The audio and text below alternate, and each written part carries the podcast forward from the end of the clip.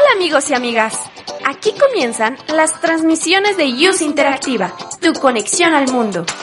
Una emisora que les acompaña todos los días, desde la mañana hasta la noche, dedicada al aprendizaje, la innovación y la plática de temas de interés general.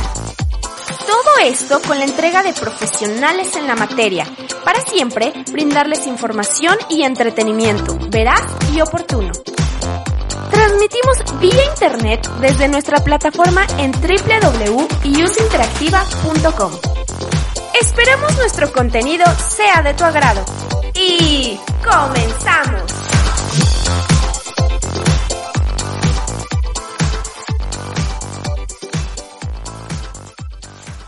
¿Te perdiste la transmisión en vivo?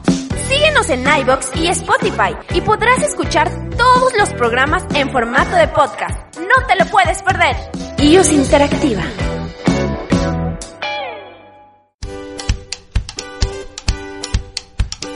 Síguenos en nuestras redes sociales, Facebook, Instagram y YouTube como iOS Interactiva. Y no te pierdas de todos nuestros programas.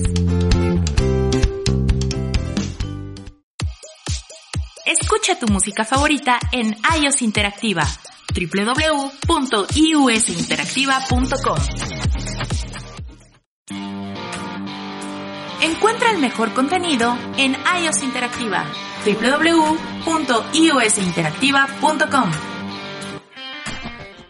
Hola, ¿qué tal? Buenas tardes a todos. Pues aquí eh, una disculpa, estamos iniciando un poquito tarde, algunos errores de transmisión con estas nuevas este, innovaciones de, de la tecnología. Y bueno, pues estamos aquí una vez más sus amigos de CAF Asesoría Jurídica, un programa más en este 15 de mayo, Día del Maestro. Felicitaciones para todos y pues eh, teniendo un tema muy interesante que es eh, el amparo en materia fiscal y también teniendo un gran invitado como lo es el licenciado César Armando González Hernández, gran amigo y un gran abogado también. Podemos dar su, este, su currículum del... Eh, a continuación vamos a dar este, su currículum del maestro y licenciado. Es licenciado en Derecho por la Universidad Nacional Autónoma de México, eh, con la tesis El amparo contra leyes. Como experiencia profesional, eh, se ha desempeñado como asesor jurídico del Instituto Federal de Defensoría Pública, adscrito a la ciudad de Ensenada, Baja California, desde 2010. Eh, también estuvo como asesor jurídico adscrito a la Ciudad de México de 1999 al 2010. Abogado litigante en el despacho González Escamilla de 1997 al 99 asesor de la Dirección de Reconocimiento de Estudios Superiores de la Dirección General de Profesiones, jefe de Departamento de Compilación de Leyes de la Secretaría de Gobernación, abogado postulante en el despacho Aguilar, Chona y González, abogado en la Subdelegación Jurídica y de Gobierno en Miguel Hidalgo, abogado postulante en el despacho Johnson Ocuisen, tiene estudios de posgrado en la especialidad en fiscal, de la División de Estudios de Posgrado de la Facultad de Contaduría y Administración de la UNAM, diplomado en Derecho Tributario por la Escuela Libre de Derecho, diplomado universitario en Estudios Electorales, Universidad Metropolitana, especialidad en Derecho Fiscal por la Universidad Panamericana, eh, tiene como otros estudios la argumentación jurídica, curso en línea, Colegio Comprender, seminario sobre medios alternos de solución de controversia de la Casa de la Cultura Jurídica de Ensenada, la Mesa Redonda de los Derechos Económicos, Sociales, Culturales y Perspectiva de Género de la Suprema Corte de Justicia de la Nación de la Casa de la Cultura de Ensenada, taller de ortografía y redacción básica, curso de lógica y razonamiento jurídico, curso de capacitación y actualización de asesores jurídicos. Seminario de Oratoria del Instituto Mexicano de Investigaciones sobre Oratoria y Negociación. Seminario de Negociación, El Arte de Convencer. Instituto Mexicano de Investigaciones sobre Oratoria y Negociación. Y primer Seminario de Derecho Procesal Constitucional del Colegio de Secretarios de la Suprema Corte de, la Justicia de la Nación. Y bueno, pues como ven, este es el amplio eh, currículum de los invitados de hoy, al cual le agradecemos su participación y que nos haya aceptado esta invitación.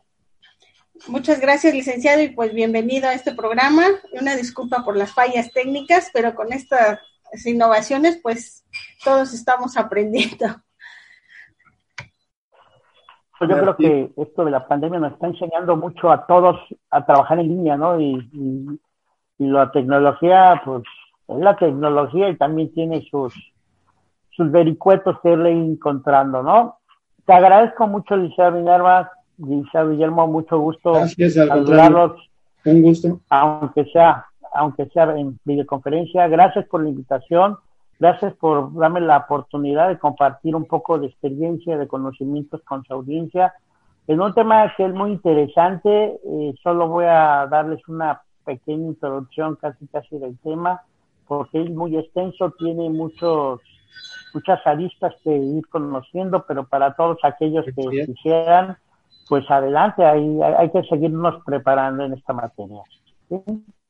Pues voy a comenzar con señalar que eh, el juicio de amparo es un medio de defensa por excepción, un medio de defensa extraordinario, lo que lo hace diferente y especial con todos los juicios que, nosotros conocemos, ¿sí?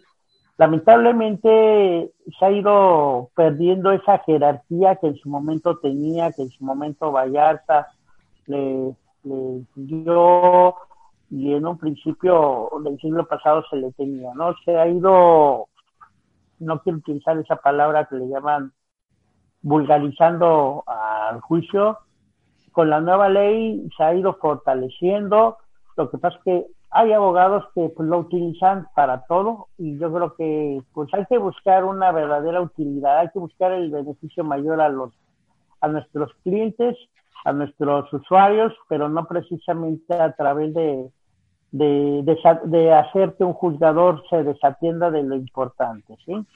Y así tenemos, al ser un medio de defensa de excepción extraordinario, significa que solo cuando se trate de una violación directa a la Constitución, violación directa a nuestros derechos humanos, podemos acudir, podemos solicitarle al juzgador la protección de la justicia federal, ¿sí? O cuando estamos en presencia de un acto que el legislador no haya establecido un medio ordinario para controvertirlo. ¿sí? Bien sea porque consideró que no era necesario o por olvido. Y yo les pongo el ejemplo de tratándose de, del ejército y de la Secretaría de Marina cuando se les da de baja a través de un juicio, de un consejo de honor, no existe un medio de defensa ordinario ante un tribunal imparcial. No existe. Entonces, ellos tienen la posibilidad de acudir o de agotar este juicio de amparo. Y por último, cuando sí existe ese medio ordinario de defensa, acudiremos al juicio de amparo, pero como última instancia, no en primera instancia, sino como última instancia, tratando de que el juzgador federal observe el comportamiento del juzgador local sobre la aplicación del derecho a nuestro caso concreto. Entonces, esos serían los tres momentos en que tal vez se utilizaría el juicio de amparo en general, no he entrado todavía en materia fiscal, en general, ¿sí? Por otro lado, nuestro derecho mexicano conoce como institución del juicio de amparo juicio de garantías al juicio de amparo indirecto, que es un juicio, de, un juicio biinstancial, o al juicio de amparo directo, que es un juicio uninstancial. El distancial, el primero, en virtud de que será un juez federal el que conozca, en primera instancia, y en un recurso de revisión será un tribunal colegiado el que conozca en ulterior ocasión. Y en el, tratándose de juicio de amparo directo, nada más será el tribunal colegiado quien conozca como única instancia, con la excepción, ya lo comentaré más adelante, con la excepción cuando nosotros reclamemos eh, preceptos o leyes inconstitucionales dentro de la demanda de juicio de amparo directo. El juicio de amparo indirecto se presenta ante jueces especializados eh, la Ciudad de México, Guadalajara, Monterrey, son jueces administrativos. Eh, en otros lugares, como Baja California, son jueces mixtos todavía. Lo mismo sucede con el tribunal colegiado, un tribunal colegiado especializado en la materia administrativa o un tribunal mixto. Esos serán los Estaríamos, este maestro, eh, estaríamos entendiendo que es mixto porque conoce de varias este, materias. Varias materias. Sí, varias materias. por ejemplo, aquí en la Ciudad de México, aquí sí los manejamos como jueces de distrito en materia administrativa, ¿no? Pero allá este, en Baja California entendemos que es mixto, por, perdón, en Senada, Baja California, porque precisamente puede conocer en materia civil, puede conocer en materia este, administrativa, hasta en materia penal, ¿no? sea materia y próximamente, bueno, no sé qué pasará con materia laboral, pero los amparos laborales se, se, lleven a cabo se conocen ahí también ellos. ¿sí? Ah, perfecto. Eh, aquí, aquí, en Baja California, déjame comentarte que tratándose del amparo directo, hay, hay ocho tribunales colegiados, seis en la ciudad de Mexicali y, seis, y dos en la ciudad de Tijuana. Los de los tribunales colegiados de Tijuana nada más conocen de situaciones laborales y mercantiles. Y los tribunales que se encuentran en Mexicali conocen penal y administrativo. Entonces, nuestros amparos directos van a Mexicali, no a Tijuana. Eso es acá en Baja California. Me imagino que en varias partes de la República debe ser parecido, ¿no? Ah, perfecto. Ok. Bueno, ahora sí entrando a nuestra materia de amparo fiscal, eh, nos encontramos que el primer momento en que podemos promover un amparo en esta materia es cuando nos encontramos con normas que se publiquen en el diario oficial y que con su sola publicación nos causan un perjuicio, bien sea porque nos impone una obligación de hacer, de no hacer o de dar. Esas normas se les conoce como leyes autoaplicativas. Una ley autoaplicativa, de acuerdo a la ley de amparo, tiene 30 días para ser combatida o reclamada. 30 días hábiles a partir de su entrada en vigor. Ahora bien, ¿qué pasa con esa ley que en un momento dado ya se publicó en el día oficial, pero el legislador dijo, ¿sabes qué? Va a entrar en vigor tres meses después. Pues el plazo de los 30 días no comenzará a correr hasta que, concluya ese plazo de tres meses, que se le conoce, nosotros los juristas lo conocemos como vacacio legis.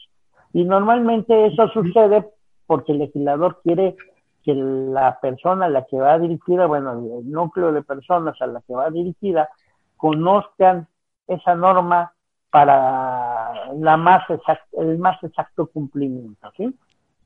Pero puede, suceder eh, que este tipo de, de, leyes, las que tienen, las que cuentan con vacacio X, puedan ser reclamadas aún sin entrar en vigor.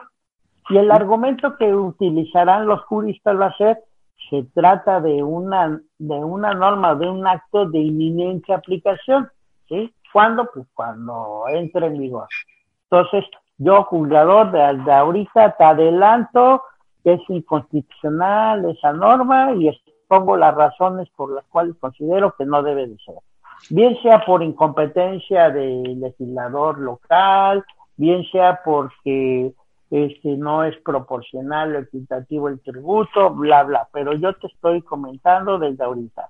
Y ya será el juez federal para que analice una, si verdaderamente se trata de un acto de inminente aplicación, que eso da la procedencia del amparo, y dos, si verdaderamente existe la violación a los derechos fundamentales a que refiere el quejoso.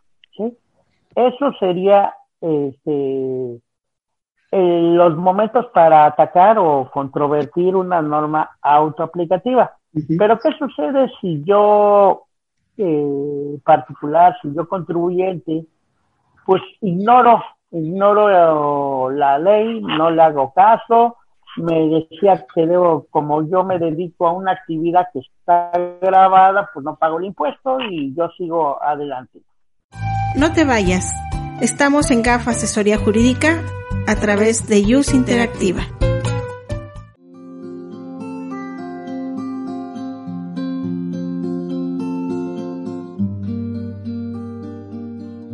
Seguimos construyendo un mundo libre de discriminación, ahora en un nuevo horario. Acompáñanos todos los miércoles de 10 a 12 del día en ¿Y tú también discriminas? Por Radio IUS Interactiva, tu conexión al mundo.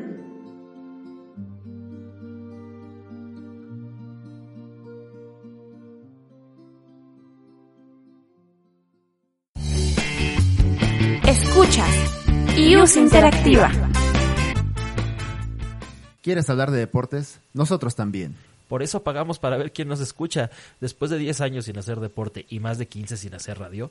Te esperamos este y todos los viernes de Calambre de 3 a 4 de la tarde por la señal de IUS Interactiva. Síguenos en redes sociales en arroba calambremx.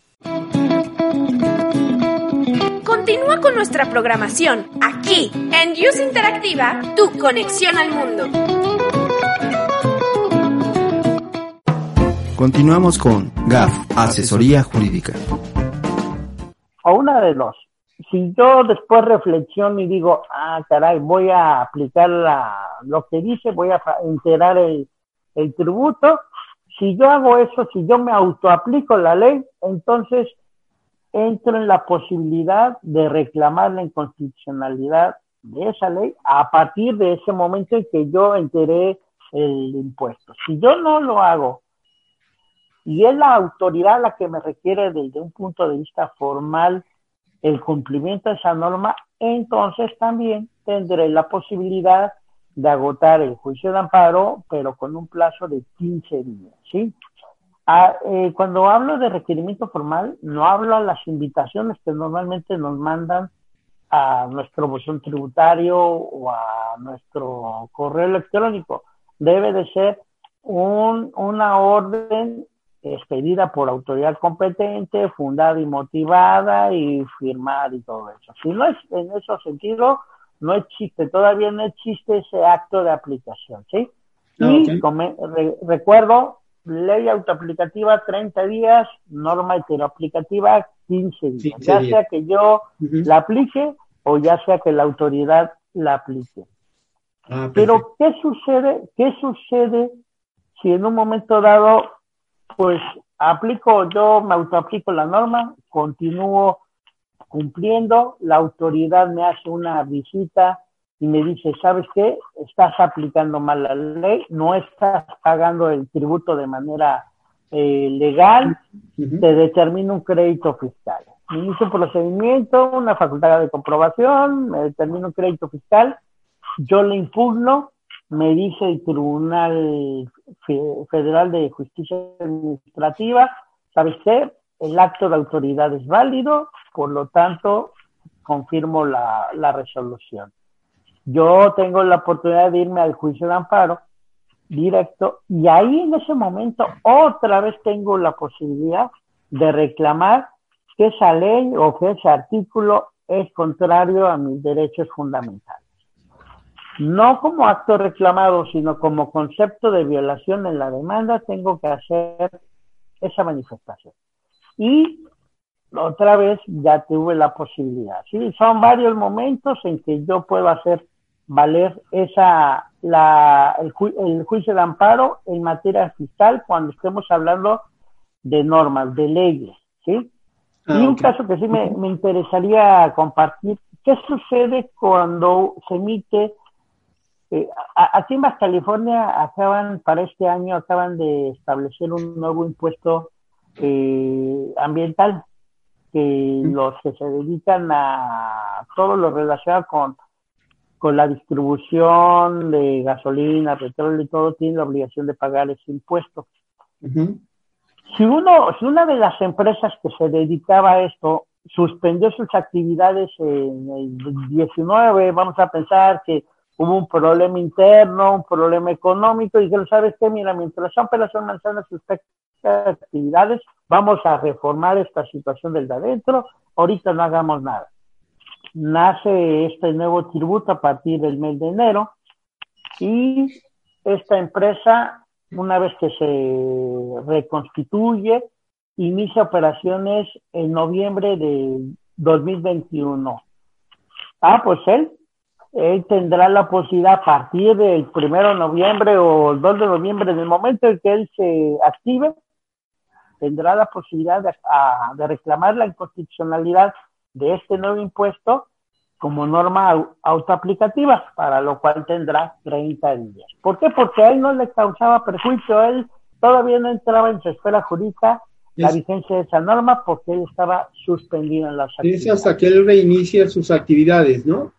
Hasta que él. Hasta ese momento ya le va a ser este, viable precisamente la imposición de, esa, de ese tributo, ¿no? Claro, hasta ese momento entonces ya podemos pensar de que él tiene la posibilidad de agotar ese juicio de amparo. Así es. ¿Ok? Entonces, eh, en primera instancia, o mejor dicho, el juicio de amparo, como les dije, se presenta ante un juez federal, ¿sí? No ante un tribunal colegial, se presenta ante un juez federal especializado o al mixto, en los plazos señalados. Ahora bien, ¿qué sucede si yo me autoaplico la ley o la autoridad me la Vamos a pensar 2 de mayo, no, 2 de mayo fue sábado, 4 de mayo, me aplico la ley, pago el tributo o la autoridad me requiere. Yo tengo 15 para reclamar la inconstitucionalidad de la ley. Pero ¿qué sucede si yo presento el amparo al día 16 hábil del plazo que tenía? Es lógico que estoy fuera de tiempo, es lógico que es extemporáneo ese juicio. Pero puede suceder, y, hay abogados que así lo manejan, que dice, oh, oh, pero también tenías 30 días a partir de que la ley entró en vigor, sí, pero esos 30 días son del primero de enero hasta febrero. Ya no cuando estamos hablando de la heteroaplicación de la ley.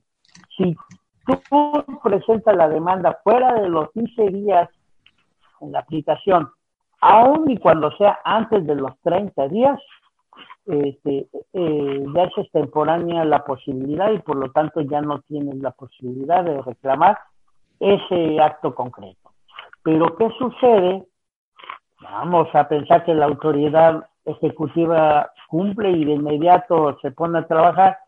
¿Qué sucede si estamos eh, finales de enero, la ley entra en vigor el primero de enero, estamos a finales de enero, a lo mejor la obligación que me impuso fue para el día 15 de enero, pues no la llevé a cabo, me llega la autoridad a finales de ese mes, me hace un requerimiento, ah, pues resulta ser, o, o antes del, del 30 de, enero, si hay una autoaplicación de la ley, ya sea que me la apliquen ellos o yo me la aplique, pero presento de manera extemporánea la demanda, insisto, al día 16, pero ese, a ese día 16 todavía, a ese día 16 todavía no se cumplen los primeros 30 días de la ley autoaplicativa. Así es. Después me tiene que admitir la demanda independientemente de que yo me la haya auto, eh, autoaplicado, ¿sí? Independientemente de que yo esté fuera de los 15 días,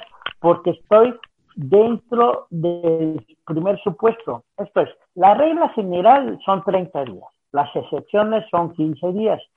Entonces, por ahí nuestro, nuestra Suprema Corte ha establecido que tratándose de una situación como la que comento, debe de prevalecer la regla general, que son los 30 días.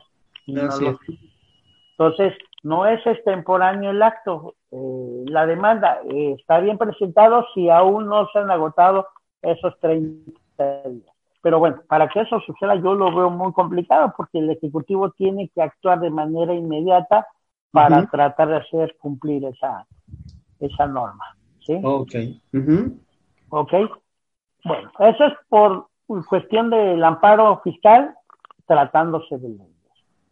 Ahora bien, hay otros momentos en que nosotros podemos acudir al juicio de amparo en materia fiscal. ¿Cuándo son estos momentos? Bueno, uno de ellos es cuando se nos embarga nuestra vivienda. Resulta ser que se me ocurre vender mi casa y cuando voy al registro público o el mismo notario me sabe que no podemos porque hay un embargo del SAT. ¿Cómo que embargo del SAT? Bueno, no solo embargo, hay un remate de vivienda del SAT y yo no, estaba enterado. y sabes qué, pues tienes que arreglar esa situación, no se puede vender la vivienda porque hay un gravamen. Voy al SAT y le, me dicen, ¿sabes qué? Es que tienes una deuda fiscal porque no pagaste este, tal contribución o porque se te multó al no hacer caso con tal requerimiento, eh, no hiciste caso al procedimiento de ejecución y por lo tanto se embargó y salió a remate este inmueble. Pero nunca me notificaron nada. Ellos dicen que sí, que, que si yo quiero conocer de, de lo que estoy hablando, que primero pague los derechos y solicite las copias de, de todo lo que ellos realizaron. Normalmente en estos casos este, lo que se hace o lo que tratamos de hacer los asesores jurídicos es promover amparos porque estamos hablando que esta persona desconoce el origen del acto. Entonces promovemos un juicio de amparo al argumentando de que, ¿sabes qué? Me acabo de enterar al querer vender mi casa que el SAT me embargó mi casa. Entonces, el juez me tiene que admitir la demanda para requerir al SAT, a la, Administración Desconcentrada de Recaudación, para que a su vez esta exhiba las constancias de donde se desprende el acto que estoy reclamando. Esto es, exhiba las copias o las constancias de todo ese procedimiento que haya llevado a cabo, desde la imposición de la multa, desde la determinación del crédito, las notificaciones que haya habido, etcétera, etcétera. Este, este, maestro, este lo tiene que hacer a través de lo que es el informe justificado, ¿no? Ahí se le pide al, a, esta, la autoridad en ese momento que la, que este, en ese caso al SAT, que este, que eh, señale si el acto es cierto y en su caso de ser cierto tendrá que exhibir todas las constancias, como se lo dice, todo el procedimiento que manejó, las notificaciones, porque esto es muy importante para poderlas atacar en el juicio en ese momento a quién le notificó ese crédito, este, eh, desde cuándo se inició, por ejemplo, ese crédito, todas esas circunstancias, ¿no? Claro que sí.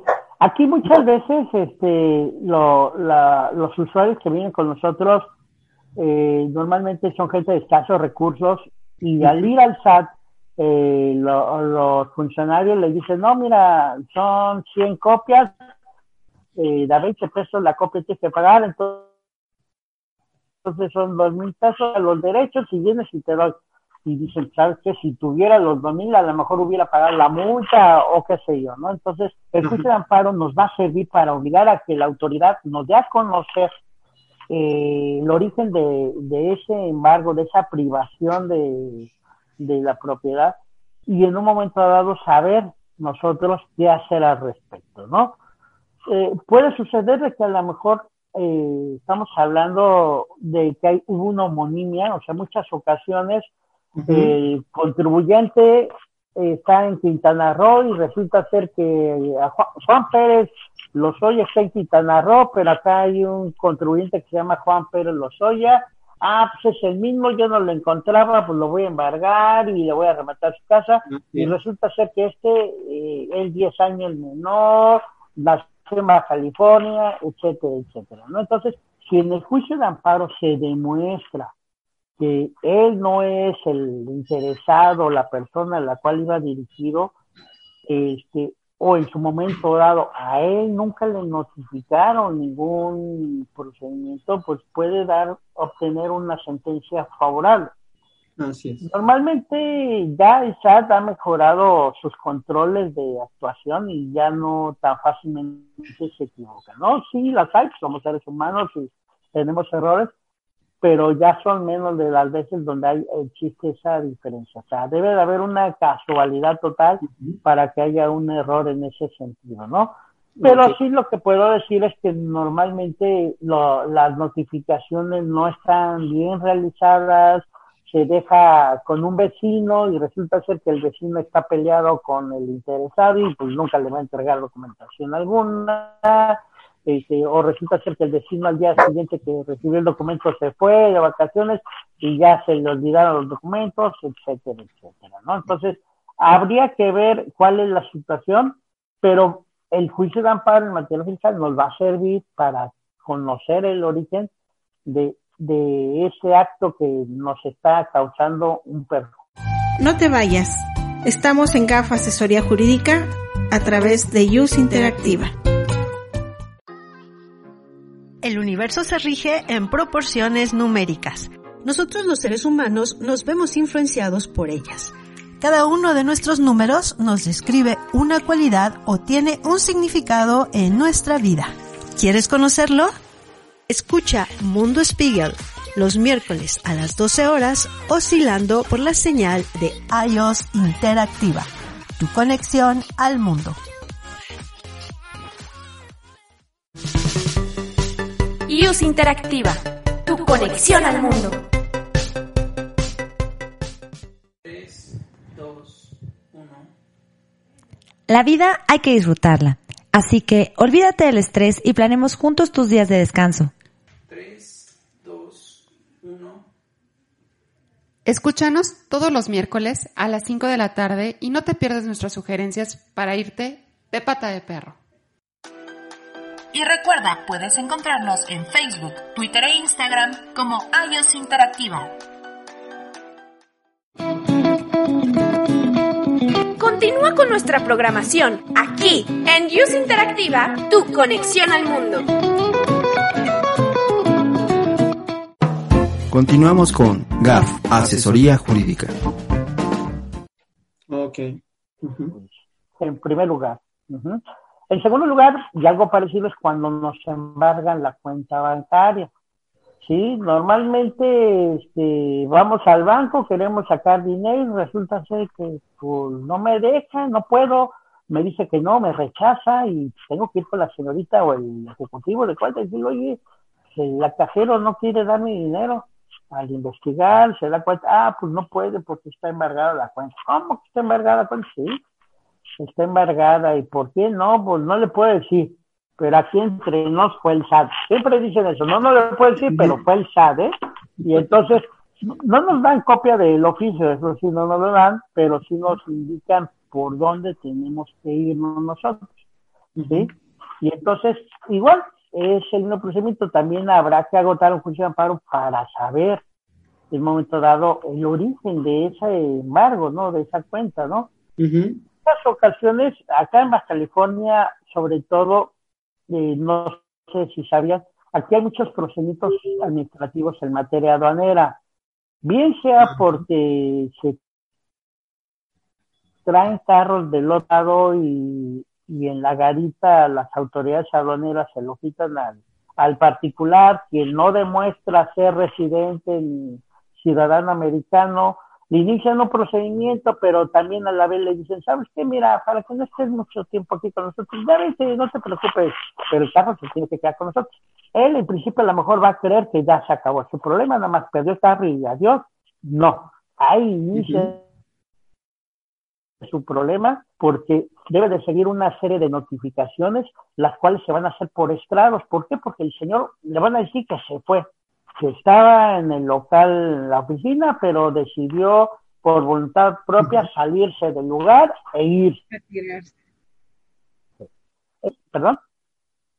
Como retirarse, ¿no? Se va, levantan, ajá, levantan la constancia con dos testigos que son personal de misma aduana y dicen que de efecto salió y como no señaló domicilio, pues le notifican todo por estados. Entonces, él nunca va a tener conocimiento de que por haber introducido un vehículo de procedencia extranjera a, territorio mexicano, eh, dio lugar a una determinación de un crédito fiscal, el cual le fue notificado por estrados. Y como no sabían dónde estaba, pues eh, la, la oficina de recaudación del SAT solicita información al registro público, a a, y a la Comisión Nacional Bancaria para el efecto de que el informe la persona tiene algo al cual le puedan requerir o embargar. Y si arroja que tiene una cuenta bancaria, pues van a solicitar de inmediato el aseguramiento uh -huh. de la cuenta. Entonces, en el amparo, pues el amparo me va a servir para darme cuenta de que pues no terminó el problema al momento que me quitaron el, el carro ahí inició el problema y apenas este, voy a, ver de qué manera lo resuelvo, ¿sí? Le digo, en este caso, los ejemplos que he puesto desde mi perspectiva, el juicio de amparo es eficaz porque al contribuyente le da una orientación o una idea de cuál es la situación. ¿sí? Aunque debo de, ajá, debo de señalar que, que no forzosamente tenemos el juicio de amparo, también pudiéramos tener el juicio contencioso con base en el artículo 16, que cuando no conocemos nosotros la, resolución que nos está causando perjuicio, con que la señalemos, eh, digamos de qué se trata, pues a lo mejor nos admite la demanda e iremos al juez. Pero bueno, muchas veces no, no se tiene todas las herramientas para eso y acudimos o tomamos la decisión de que el juicio de amparo es lo más indicado y les digo, ha funcionado porque ha servido para que nosotros tengamos conocimiento del de, acto de autoridad de manera completa y sin haber gastado el, el usuario en las copias. Y a partir de ahí ya verá el caminito que uno tiene que seguir para impugnar esa resolución. ¿sí? Ok.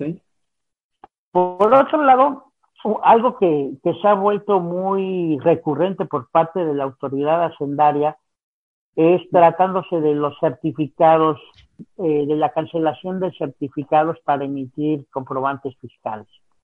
Resulta ser que, que yo, acuérdense, yo, cualquier persona que esté dado de alta y que está obligada a extender facturas, pues tiene un certificado, ¿sí? tiene una firma que puede, que tiene que timbrar para elaborar la, la factura. Pues resulta ser que el SAT este, tiene varios momentos y para más que nada para que ellos puedan de alguna manera presionar al particular, optan por la cancelación de estos certificados. Si es un contribuyente que expide un, una factura cada seis meses, pues no tiene problema, no lo va a resentir. Pero si estamos hablando de un contribuyente que pide 20 facturas diarias, lógico que va a tener un perjuicio. Ah, ¿sí? Y muchas veces lo hace, lo hace la autoridad, como les mencioné, para presionar al particular, al contribuyente. No debiera ser, pero lo hace, ¿sí? Porque de acuerdo a lo que menciona la ley y el código, este, estas cancelaciones o sea, el artículo 14 y 6 son muy claros, establecer que nadie puede ser privado de, un derecho, de un bien, de una porción, sino, sino mediante un juicio o nuestra garantía de audiencia. Significa que forzosamente debieron de habernos notificado la existencia de esa irregularidad que ellos eh, observan y por lo tanto nos debieron de haber dicho, oye, pasa esto contigo, necesito que vengas a regularizarte o te cancelo tu, certificado. Pues resulta ser que no, que ellos se van por la, el lado más fácil en la mayoría de veces. Y así tenemos, por ejemplo, que las hipótesis para cancelar un certificado es una, que el contribuyente no haya presentado tres declaraciones consecutivas en el periodo o seis en ese mismo periodo otra, que el contribuyente haya cometido el delito de fraude o defraudación, o sea, cómplice en la comisión de uno de esos delitos. Otro, otro, otro supuesto para la cancelación es de que lo declarado no coincida con el ingreso retenido, entonces hay una discrepancia y entonces va a decir, espera tantito, te cancelo para que vengas conmigo y hablemos y me expliques de dónde sale esta diferencia y por qué sale esta diferencia. Ajá. Y otro más, que es el más utilizado por nuestra autoridad, es no encontré el domicilio o el contribuyente no estaba en su domicilio. Ah, Resulta ser que nunca van a tu casa, o si van a tu casa, a lo mejor van a las 10 de la mañana, 11 de la mañana, pero en ese momento se te ocurrió salir, vamos a pensar que haya señalado tu domicilio como el lugar, domicilio fiscal, tu domicilio o casa habitación, y resulta ser que se te ocurrió ir por algo a la papelería o a alguna autoridad y resulta ser que pues no te encontraron, ¿no? Y entonces el verificador anota y dice, pues no la encontré y fui en dos ocasiones y los vecinos no me supieron decir nada y yo encontré cerrada la casa. Pues sí, no puede estar abierta, ¿no? Entonces ya con eso es suficiente para ordenar la cancelación del certificado ante la no localización del contribuyente. Digo, el, el delicado, el delicado, pero bueno, todo esto nos da pauta para acudir a un juicio de amparo, en donde lamentablemente lo único que va a ocurrir va a ser de que la autoridad me va a notificar, eh, tratándose de los anteriores, de los bienes, de las cuentas y de esto, me va a notificar el acto que dio origen a esta situación. ¿Sí?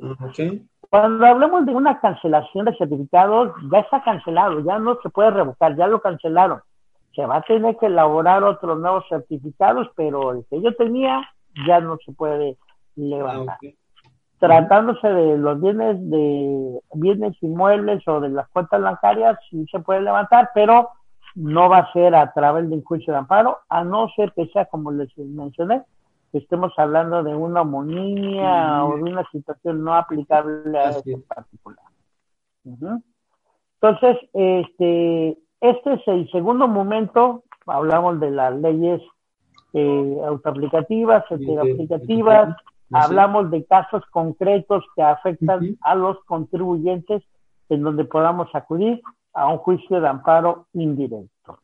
Y el último momento que tenemos para acudir a un juicio de amparo indirecto va a ser como última instancia dentro de un juicio contencioso. ¿sí?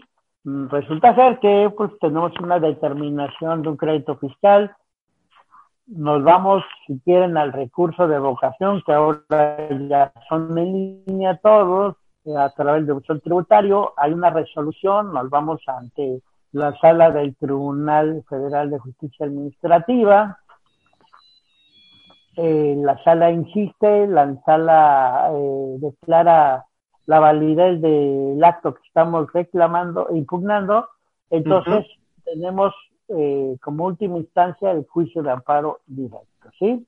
Este de juicio de amparo directo se tiene un plazo de 15 días para presentarse, ¿sí? Ahora bien, es muy importante, eh, tocando un poquito lo que es el juicio contencioso, saber cuándo comienza ese plazo de 15 días. Porque ahora con la nueva regla de notificación a que refiere nuestro código fiscal, eh, nuestro, nuestra ley federal de procedimiento administrativo, es, este, de acuerdo al artículo se- 65, es todas las notificaciones son al correo electrónico. Entonces, yo te aviso, yo Sala te aviso que te que voy a notificarte de una resolución, ¿ok? Llego a tu correo, normalmente nos mandan la sentencia en ese correo, pero de acuerdo al artículo 65 dice, ese es un aviso, esa notificación va a salir publicada en el bo- boletín jurisdiccional, el cual tarda tres días hábiles, dentro de los tres días hábiles siguientes, y una vez que sale publicado, surte efectos dentro de los otros siguientes tres días hábiles. Estaríamos hablando de que son seis días hábiles a partir de que tenemos conocimiento de la sentencia, que hay que agregarle al plazo de 15 días para acudir al juicio de amparo. Ah, ok. ¿sí? Estaríamos hablando de 21 días hábiles. Ojo, si yo recibo la notificación por correo y, y digo, ah, pues mejor voy a ir a notificarme a la sala, y al día siguiente de recibir la notificación voy y me notifico con un actuario de esa resolución, ¿sí? Acuérdense que la notificación surte efectos a partir del día siguiente en ese caso que le estoy mencionando. ¿sí? Se me fue que Porque yo me estoy haciendo valer. ¿Mande? A, a surte a partir del día siguiente, a partir de que yo me di por notificado. Personalmente. Así es. Personalmente. Así es. Así es. Entonces los 15 días, ahí sí son 15 días, nada de 21, ahí sí son 15 días. Ok. Sí, nosotros que estamos lejos de las salas fiscales, las salas aquí en, en Baja California están en la ciudad de Tijuana, las notificaciones nos llegan por correo, ahí sí nos dan esos seis días para, ahí sí tenemos esos seis días para agotar el juicio de amparo directo, ¿no? O sea, muchas veces pues es bueno y es malo, todo depende de qué tan organizados seamos como para entender esta, esta situación en ese sentido.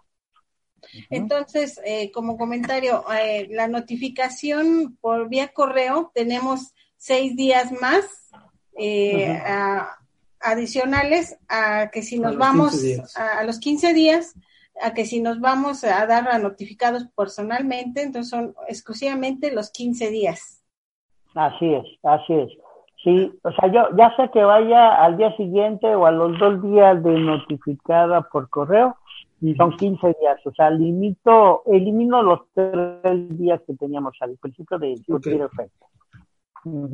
Ahí eso de surtir, ahí le digo, todo es cuestión de, de cómo esté echado el abogado, cómo decida. Y si te están enviando por correo la sentencia, ¿qué caso tiene que vayas y te notifiquen, no?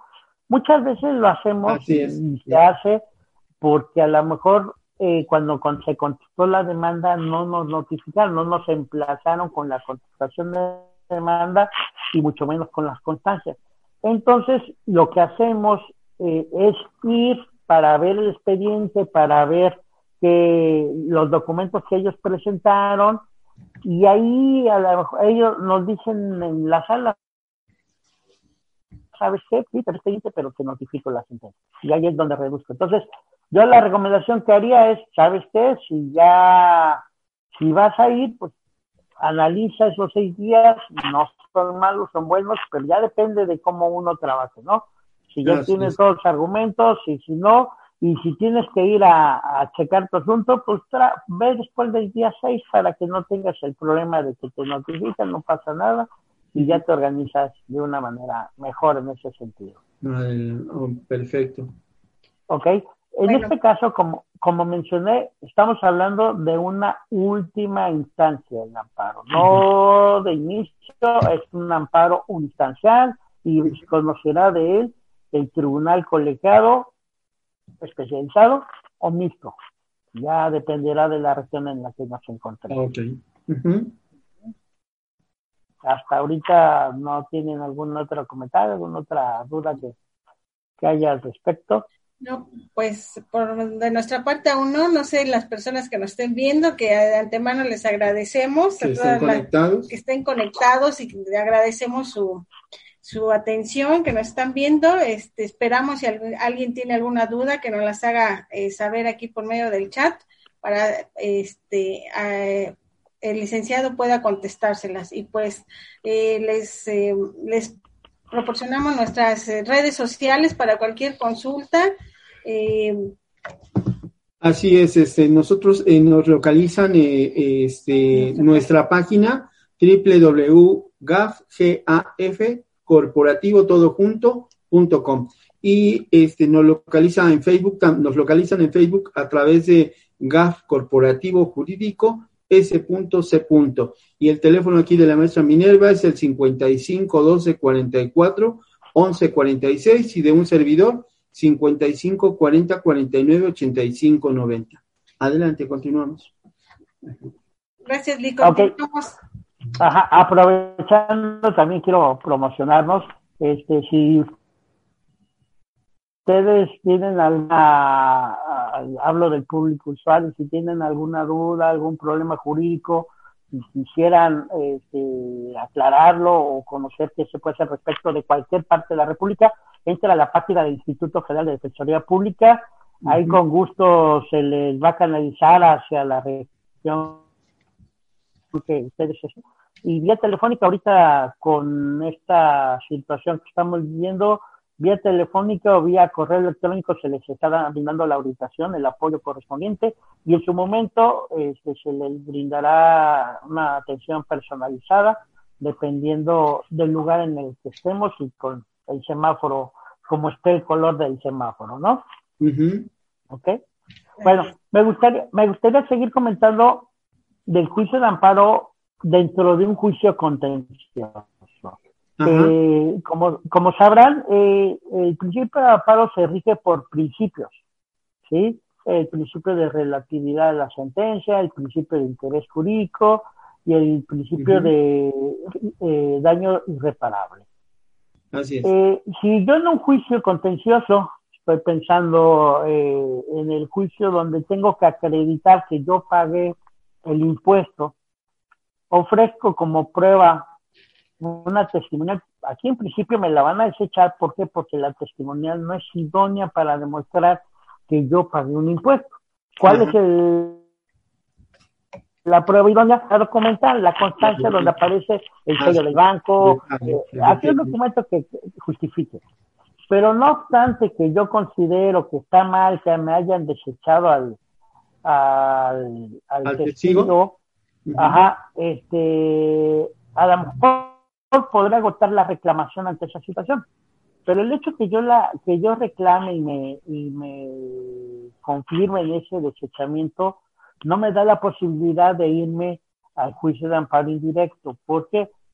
Porque no existe la certeza de que finalmente yo voy a perder el juicio. O sea, ese, ese desechamiento no es un daño irreparable porque todavía está sujeto a que el juzgador, a que los magistrados de la sala analicen y resuelven las constancias que yo presenté, lo que dice la autoridad para decir si me dan o no me dan la razón. Ahora bien, en el caso de que la sala resuelva y diga, en efecto, no acreditarse la, el pago del impuesto, el pago del tributo y la autoridad sí justificó su acto, pues va a salir una sentencia desfavorable. Entonces, al momento que yo presente mi demanda de amparo directo, en un concepto de, de violación, tendré que manifestar o señalar el desechamiento que hicieron de mi testigo y exponer por qué razón considero que estuvo mal y cuál era la finalidad de comprobar con ese testigo y por qué informe indebida actuó la sala. Y entonces ya el tribunal colegiado resolverá si esa situación realmente me dejó en estado de indefensión o no. ¿sí? Aquí le digo, entraría la cuestión de la prueba idónea, de la prueba este, eficaz y todo eso, ¿no? Entonces, Okay. ahí yo, yo no pensaría dentro de un juicio contencioso de que, como en materia civil, que considero que pudiera ser, de que si sucede esto, sucede aquello y me lo desechan, eh, eh, el juicio para indirecto va a obligar a la sala. No, no, no, todo se va a tener que resolver hasta la última instancia. Lo que sí tengo que agotar es el recurso que tuviera en mi alcance, por ejemplo, en la ampliación de demanda no lo presenté a tiempo, tengo que agotar mi recurso de reclamación contra el acto que me dice que no lo presenté a tiempo, este, y ahí pondera en un momento dado lo del amparo indirecto, que les digo, ya al final tendría la posibilidad de, de argumentar esa, esa violación por parte del, del juzgador, ¿sí? Bueno, pues aquí, hasta aquí serían los momentos desde mi perspectiva en que nosotros tendríamos contactos con el amparo. Les digo, todo lo que platiqué tiene muchas aristas, tiene mucho de fondo. Eso lleva para, pues, hay diplomados, hay especialidades, hay maestrías en esta materia. Así Yo nada más quise dar una breve explicación de lo que estamos, de lo que es el, el amparo fiscal, de lo que nosotros en el instituto hemos conocido aquí en Baja California. ah, Hay mucho amparo fiscal en materia aduanera por la situación de los vehículos que existen. Aquí a muchos eh, eh, ciudadanos se les olvida eh, los vehículos fronterizos salir al centro del país, pero tienen que regresar porque sacan un permiso.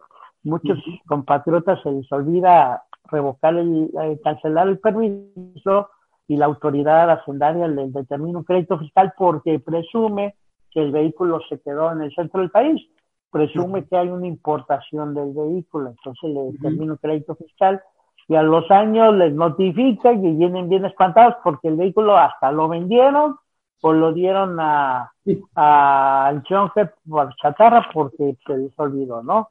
En otras ocasiones nuestros paisanos lo dejan en, en el lugar al que fueran porque no viejo, se les descompuso y les salía más caro arreglar y mejor lo dejaron allá, pero nunca avisan a la autoridad, ¿no? O Así puede es. suceder de que tuvieron algún siniestro, ya sea que se lo hayan robado, ya sea que lo hayan chocado, pero tampoco le avisan a la autoridad aduanera y entonces notifica.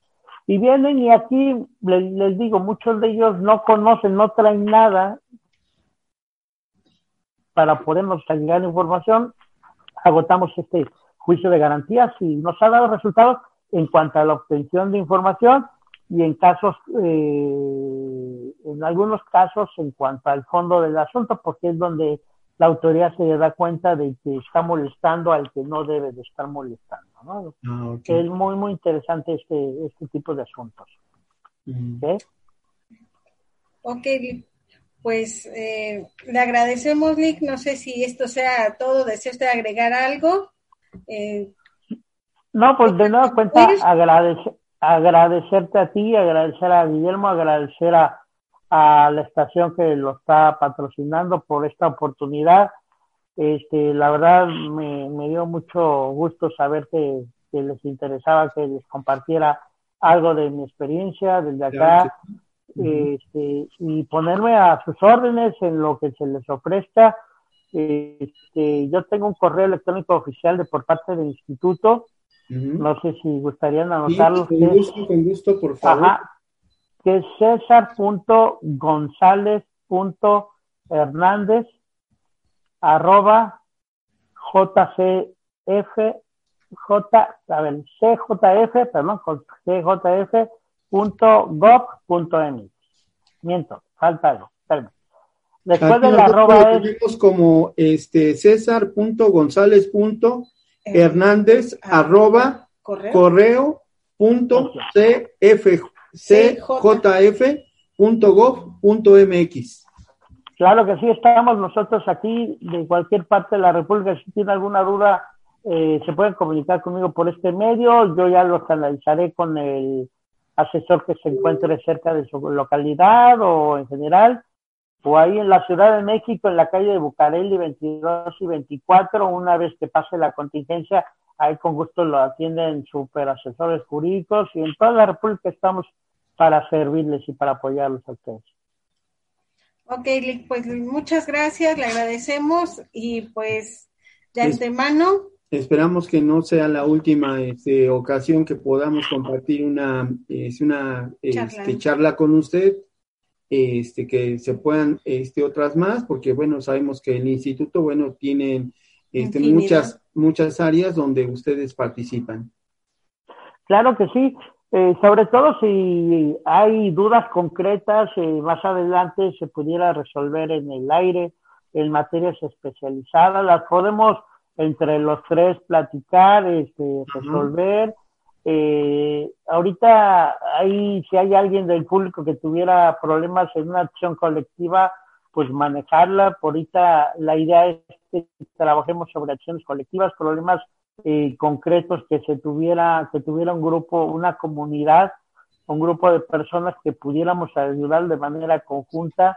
Ahorita el instituto está con todo para ayudar y para avanzar en, en esto, ¿no? Para tratar de, de hacer efectivo esa, ese, ese derecho humano que todos tenemos en la Constitución y ante las instancias que correspondan, ¿no? O sea, afortunadamente los asesores jurídicos, ahora sí que hacemos a veces maravillas, créanme que a veces hacemos maravillas de asuntos ya perdidos, le buscamos por donde hay una hebra y la jalamos y encontramos el hilo que necesitamos y con gusto lo que se les ofrezca, eh, que, insisto, si tienen algún problema y no conocen a un abogado toda su confianza, eh, entren a la página del Instituto Federal de Defensoría Pública, manden un correo como gusten, háblenle a Guillermo y a Minerva y, y con gusto compartan la, la, problemática para buscarle una solución, que eso es lo mejor de todo, ¿no? No quedarnos con el problema en, en la cara. Así es,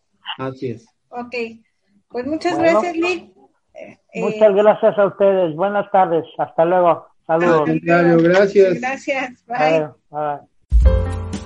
Ya nos vamos, pero no te pierdas la próxima emisión y resolvamos juntos nuestras dudas legales en GAF Asesoría Jurídica.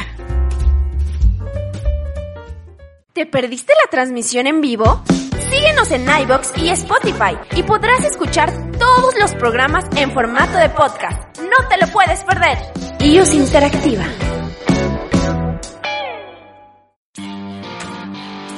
Encuentra el mejor contenido en iOS Interactiva. www.iosinteractiva.com Y recuerda, puedes encontrarnos en Facebook, Twitter e Instagram como iOS Interactiva. Escucha tu música favorita en iOS Interactiva www.iusinteractiva.com iOS Interactiva